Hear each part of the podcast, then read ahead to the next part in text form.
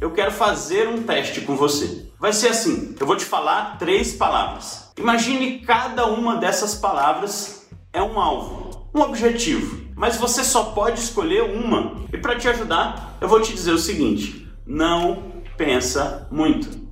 Escolhe a palavra que mais mexe com você. Tá pronto? Então vamos lá. Liberdade.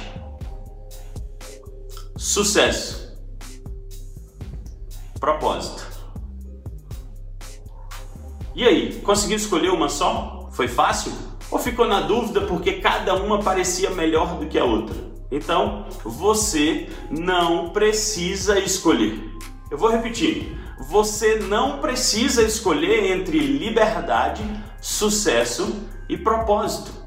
Eu creio que Deus quer que cada um dos seus filhos viva todos os três ao mesmo tempo, de forma plena e abundante. Sabe aquela história de escolher entre o que você ama e o que dá dinheiro? Ou aquela de ter dinheiro ou fazer a vontade de Deus? Ou então de ter tempo para a família, ou focar no ministério, ou dar foco na carreira? Isso é tudo mentira. Então, vamos combinar algo.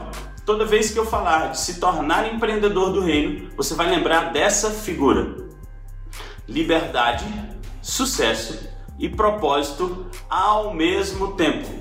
Esse é o empreendedor do reino. E você pode ser um empreendedor do reino tendo seu próprio negócio. Você pode ser um empreendedor do reino trabalhando de uma forma diferente na empresa que você está hoje. Ou ainda você pode ser um empreendedor do reino fazendo um trabalho extra depois do seu trabalho principal. Resumindo, o método Elias, que é o método das cinco chaves do reino, é a forma para você superar cada um dos quatro medos da mentalidade de escravo e você se tornar um empreendedor do reino. Ou seja, alguém que vive liberdade, sucesso e propósito na sua vida profissional, para a glória de Deus e também com um bom resultado financeiro, para dar o melhor para sua família e transbordar na vida de quem precisa.